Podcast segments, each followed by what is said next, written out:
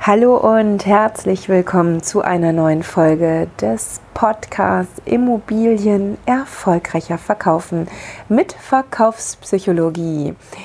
Für alle, die mich noch nicht kennen, ich bin Bettina Schröder, Verkaufspsychologin aus Hamburg und ich habe mich auf den erfolgreichen Verkauf von Immobilien spezialisiert. Ich unterstütze nicht nur Immobilienmakler, ich unterstütze auch Bauträger, Banken und Versicherungen und alle, die beim Verkauf ihrer Immobilie erfolgreicher werden möchten.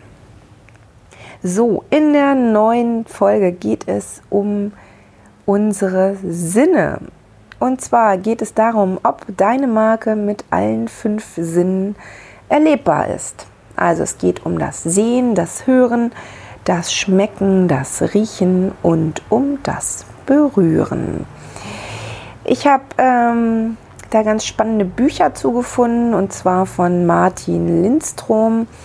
Der hat äh, verschiedene Bücher zu dem Thema geschrieben, ähm, ob man bei seiner Marke eben auch alle Sinne nutzt und alle Sinne der Kunden anspricht. Ähm, es gibt da verschiedene Bücher von. Ich stelle euch die mal kurz vor. Einmal das Buch Biology, warum wir kaufen, was wir kaufen und ähm, ja, auch eins meiner Lieblingsbücher, Brand Sense, warum wir starke Marken fühlen, riechen, schmecken, hören und sehen können. Ja, dieses äh, zweite Buch, das basiert in ganz großen Teilen auf, ein Welt, auf einem weltweiten Forschungsprojekt von Millward Brown.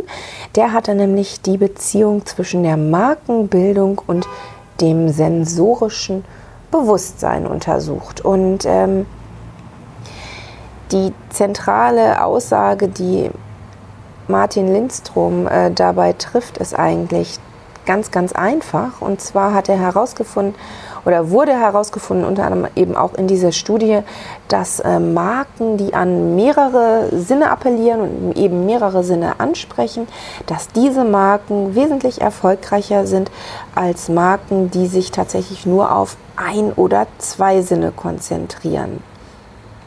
Also das kann, äh, kann zum Beispiel eine Farbe sein, die konsequent genutzt wird, äh, das Logo oder es kann auch zum Beispiel sowas sein wie der Klingelton bei Handys oder auch der Duft einer Seife. Also es spricht eben verschiedene Sinne an und ähm, trägt dazu bei, dass eine Marke erfolgreicher ist. Und so solltest du dir tatsächlich auch mal die Frage stellen, wie spreche ich alle Sinne oder wie spreche ich die Sinne meiner Kunde, Kunden mit meiner Marke an?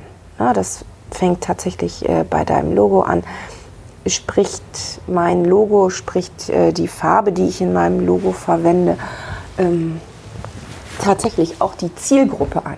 Warum habe ich das Logo so konzipiert, wie ich das äh, konzipiert habe?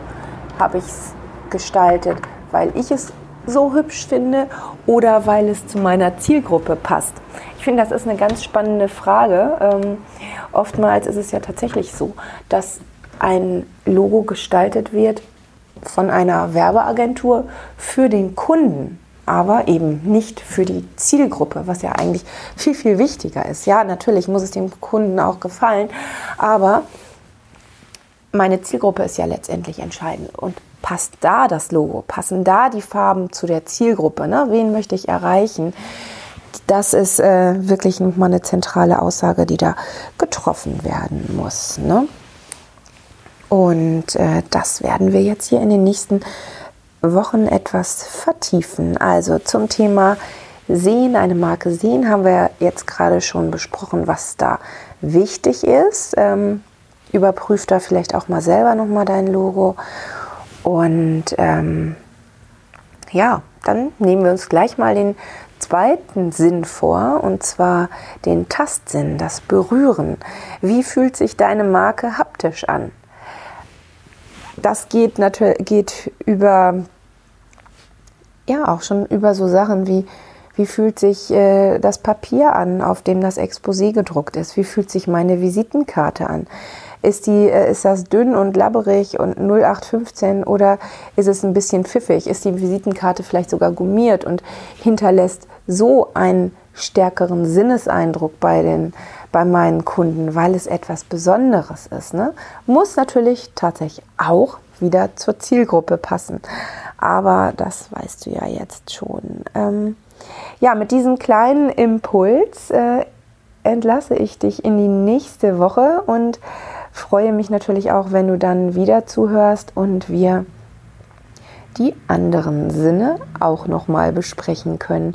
Wenn du Fragen hast, wie immer, melde dich bei mir auch für ein Verkaufstraining, für eine Positionierung oder natürlich auch für die allgemeine Kommunikation deines Unternehmens. Da stehe ich dir natürlich auch gerne beratend zur Seite. Also in dem Sinne, ich wünsche dir eine ganz erfolgreiche Woche und freue mich von dir zu hören. Natürlich ähm, schreibe ich auch diese Buchtipps nochmal in die Show Notes und da findest du auch meine Internetadresse bzw. E-Mail-Adresse, dass du Kontakt mit mir aufnehmen kannst. Also wenn du Fragen hast, melde dich sehr gerne. Bis dahin, alles Liebe, deine Bettina Schröder.